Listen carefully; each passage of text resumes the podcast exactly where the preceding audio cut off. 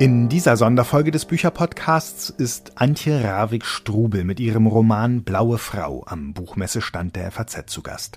Es moderiert Andrea Diener. Hallo, willkommen. Schön, dass Sie da sind. Darf ich auch meine Maske absetzen, endlich? Und äh, schön, dass Sie da sind, Antje Ravik-Strubel. Ähm, Sie haben den Buchpreis gewonnen mit Ihrem Buch Die Blaue Frau. Da steht's, erschienen bei S. Fischer. Äh, erstmal herzlichen Glückwunsch dazu. Vielen Dank. Schön, Danke. dass wir Sie am Stand besuchen äh, Hallo. Ja. dürfen. Hallo. So, ähm, als ich das Buch angefangen habe zu lesen, habe ich mich, ich hatte ein bisschen Probleme reinzukommen. Man tastet sich sehr langsam in dieses Buch rein, in diese Welt rein und auch sehr langsam an diese Protagonistin heran. Und irgendwann wurde mir klar, dass es ästhetisches Mittel ist, weil auch diese Protagonistin sich sehr langsam an ihre Welt hineintastet und äh, ihre Umgebung und sich selbst erstmal wahrnehmen muss. Ähm, was ist das für eine Figur, der wir da begegnen?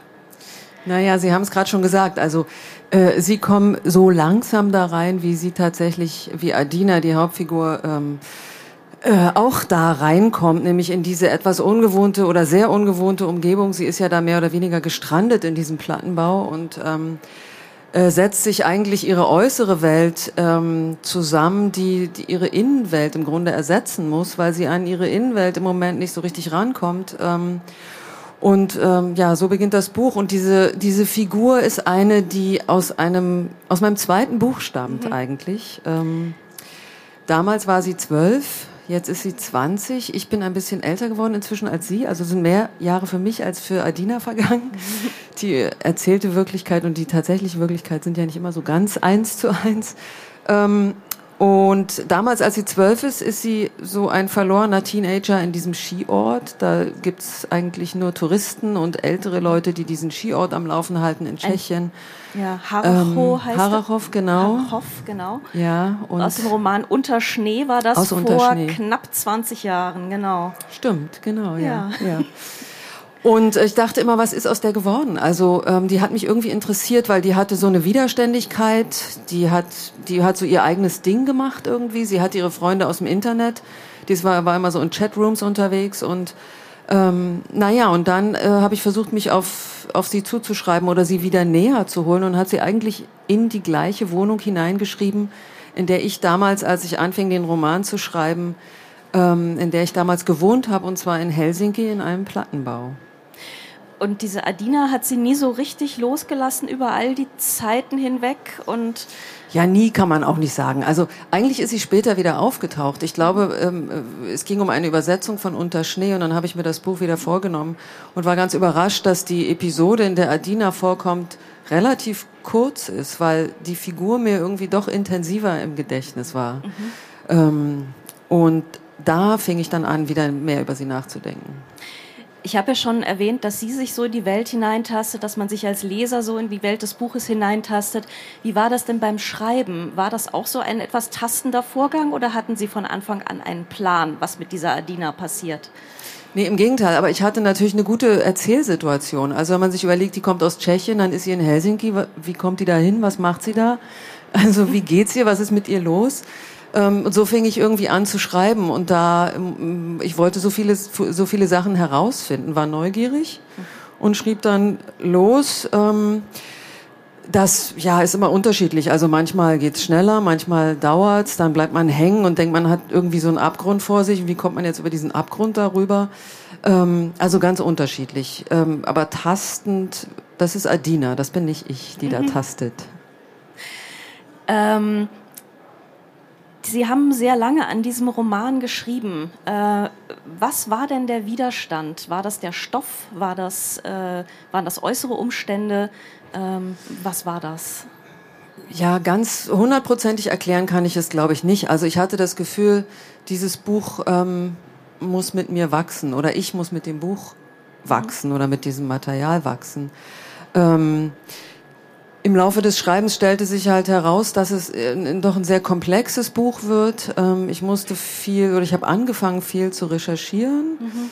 Ähm, verschiedene Dinge irgendwie haben mich interessiert. Ich habe mich mit bestimmten Fragen beschäftigt. Das hat das etwas verlangsamt. Ähm, Adina war auch so schwierig. Also die wollte nicht aus dieser Plattenbauwohnung raus. Das hat mir echt Probleme bereitet. Ich kann mich erinnern, ich habe an irgendeiner Stelle auch zu meinem Verlag gesagt, na ja, ich schreibe gerade dieses Buch über diese Frau in dieser Plattenbauwohnung, die will da nicht raus. Also die Begeisterung war ein bisschen verhalten. Ähm, so, also es war, es, es war so ein widerständige, also auch so eine widerständige Figur, aber auch toll. Ich habe auch 60 Seiten über sie geschrieben, wo ich sie auf eine Demo geschickt habe. Die wollte da nicht hin. Das hat alles nicht funktioniert, musste ich alles wieder löschen.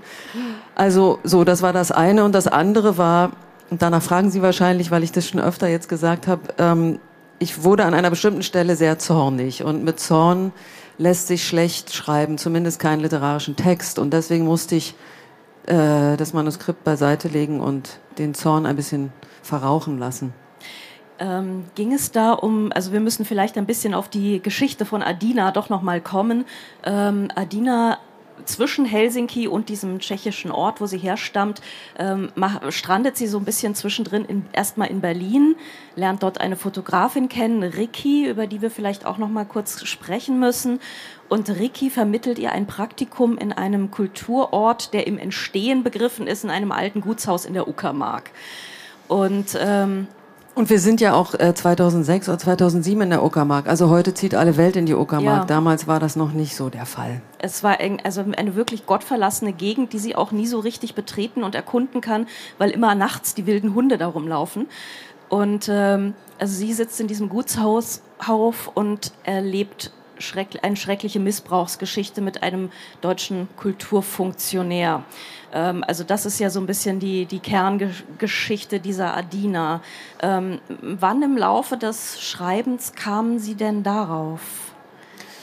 Ähm, ja, das kristallisierte sich irgendwie heraus, äh, dadurch, dass ich irgendwann feststellte, so in meinem Bekanntenkreis, ähm, immer häufiger äh, erfuhr ich, dass äh, die oder jene ähm, in ihrer Biografie sexuellen Missbrauch erlebt hatte. Mhm. Gleichzeitig habe ich Virginia Woolf übersetzt, ich habe Lucia Berlin übersetzt, beides Autorinnen, die in ihrer Kindheit äh, sexuellen Missbrauch erlebt haben. Und irgendwann dachte ich dann, äh, das scheint so normal zu sein. Also bin ich die Ausnahme, weil mhm. mir ist das glücklicherweise nicht passiert. Ähm, ich hielt mich eigentlich immer für die Normalität, das ist aber, oder für das, was normal ist, aber offenbar nicht so. Naja, und dann begann ich mich irgendwie mehr damit zu beschäftigen. Und ähm, bei mir funktioniert es, glaube ich, immer so beim Schreiben, dass wenn mich Fragen umtreiben, die haben dann unter Umständen eine Wirkung auf das, woran ich gerade arbeite. Und mhm. deswegen ähm, war dann irgendwann auch klar, warum Adina sich diese Welt so zusammensetzt und was da eigentlich passiert ist. Ähm, ja, also das beeinflusste dann die Arbeit an diesem Text. Ähm, es geht dann auch sehr lange um darum, also wie Adina damit umgeht. Also die Tat selber ist gar nicht plakativ äh, beschrieben. Das ist eigentlich eher ein bisschen eine Leerstelle im Roman. Aber wie sie damit umgeht und wie Gerichte damit umgehen und was sie jetzt für Möglichkeiten überhaupt hat, gegen diesen Menschen vorzugehen. Ähm, ich kann mir vorstellen, das war auch noch mal eine tiefere, tiefere Recherche ähm, in Sachen Gericht, äh, Gesetzgebung, Gerichte. Welche Chancen genau, hat man genau. denn da überhaupt? Ja, das war das eben, was den Zorn ausgelöst hat. Also während der Recherchen, also oder fange ich mal anders an. Also ich habe mich bei dem Buch ähm, gefragt, wie wir eigentlich mit äh, sexueller Gewalt umgehen. Also wie wir persönlich darauf reagieren. Also was passiert beispielsweise, wenn ich erfahre, dass ein guter Freund von mir eine Frau missbraucht hat? Wie reagiere ich da? Was mache ich hm. damit? Ähm, wie wir als Gesellschaft damit umgehen ähm, und aber auch wie ähm, unsere Gerichte damit umgehen. Und im Laufe dieser Recherchen merkte ich, dass der Umgang irgendwie doch sehr miserabel ist. Also dass kaum Fälle angezeigt werden, was daran mhm. liegt, dass kaum Fälle verurteilt werden in Deutschland. Dass die Frauen mit, ihr, mit, mit dem äh, Täter im selben äh, Gerichtssaal sitzen müssen. Eine Anwältin erzählte mir, sie wird ausgelacht, wenn sie nur einen räumlichen Abstand mhm. zwischen, äh, zwischen beiden einfordert, was in Skandinavien ganz anders ist. Da ist ganz klar, dass das über, also durch Videoübertragung ähm, funktioniert. Also diese Dinge äh, haben mich schon ein bisschen ähm, aufgebracht. Und was haben Sie jetzt gefragt?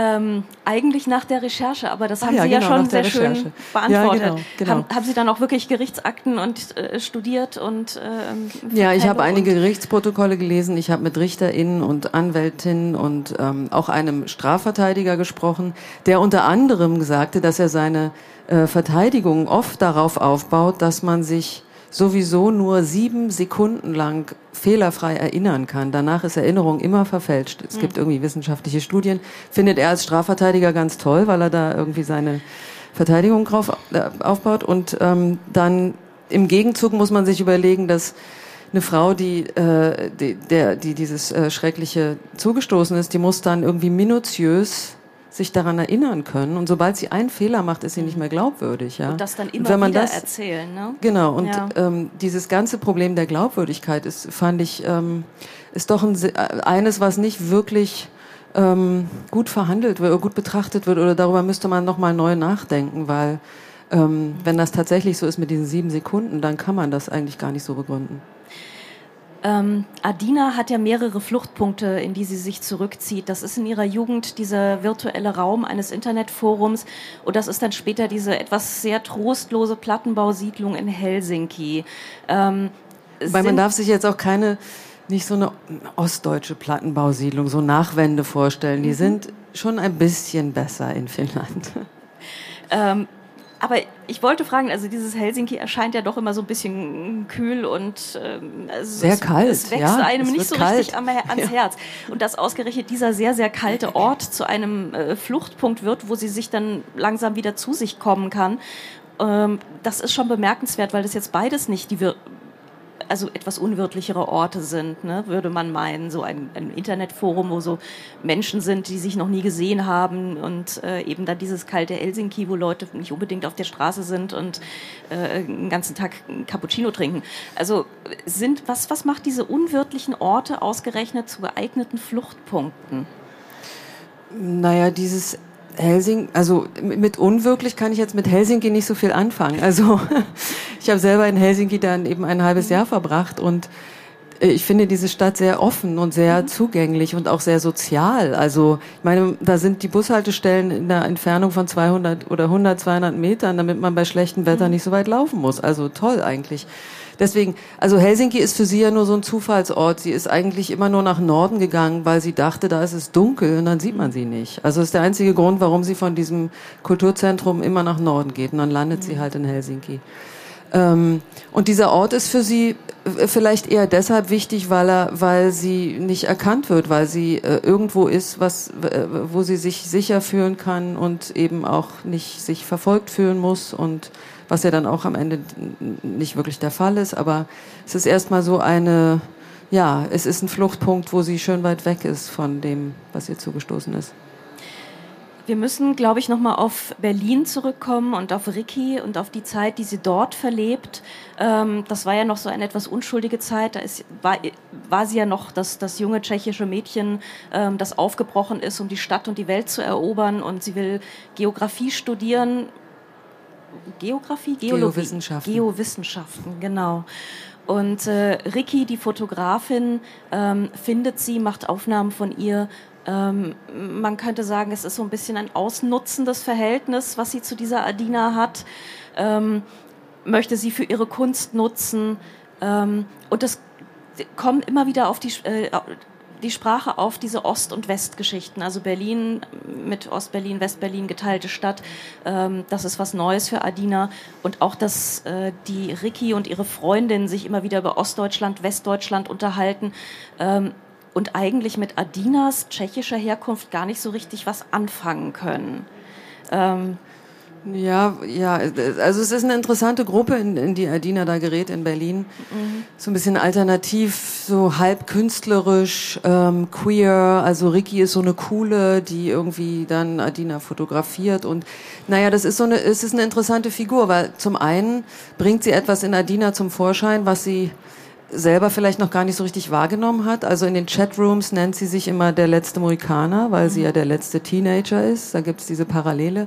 Und Ricky, sieht, Ricky bringt in einem Foto diesen letzten Mohikaner plötzlich zum Vorschein. Also Adina meint, äh, diesen Mohikaner zu sehen in sich. Also der gewinnt plötzlich so eine, so eine andere Wirklichkeit. Also das deutet natürlich auch auf so eine fluide Geschlechteridentität hin. Was aber auch irgendwie eine Figur der Stärke ist für Adina. Ja, genau. Der wird am Ende wird es so ein richtiges Kraftfeld. Der, der eigentlich hilft ihr diese, dieser, dieser letzte Mohikaner, die ganze Sache irgendwie mhm. zu, durchzustehen.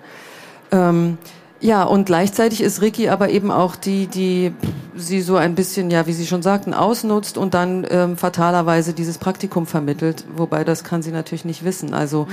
aber letztendlich geht's auch da. Also es geht mir in dem ganzen Buch immer auch um die Frage, wie nehmen wir einander wahr? Also ähm, wie nehmen wir auch einander wahr in bestimmten, in, unter bestimmten Machtverhältnissen? Also mhm. dieses Ost-West-Verhältnis, was ja auch zwischen Ricky und diesen Freundinnen, die eine ist aus dem Osten, Ricky ist aus dem Westen äh, eine Rolle spielt, dann auch zwischen Ost- und Westeuropa. Interessant ja auch, dass Aldina, die nach, also aus Tschechien dann nach Deutschland kommt, dann wird sie natürlich sofort als Ostmitteleuropäerin wahrgenommen, äh, die dann wiederum Leonides aus Estland kennenlernt, ähm, mit ihm ein Jahr zusammen ist. Und auch da ist es ein interessantes Verhältnis, weil Leonides ist eigentlich wird im Westen im Grunde auch als eher aus dem Osten wahrgenommen. Für Adina könnte er aber, weil er so ein erfolgreicher Politiker ist und irgendwie sehr eloquent, ohne Ende redet, eher mit einem Westler assoziiert werden. Also auch da gibt es so unterschiedliche Machtverhältnisse. Und äh, wie wir uns dann jeweils in diesen Verhältnissen wahrnehmen, das ist ein, eine Frage, die ich mir in diesem Buch gestellt habe. Und sie ist angenehm wenig schwarz-weiß, ähm, sondern eher wirklich so eine ganz zersplitterte und sehr komplexe Angelegenheit. Also nicht nur Ost und West, sondern kommt halt wirklich auf den Standpunkt an. Ne?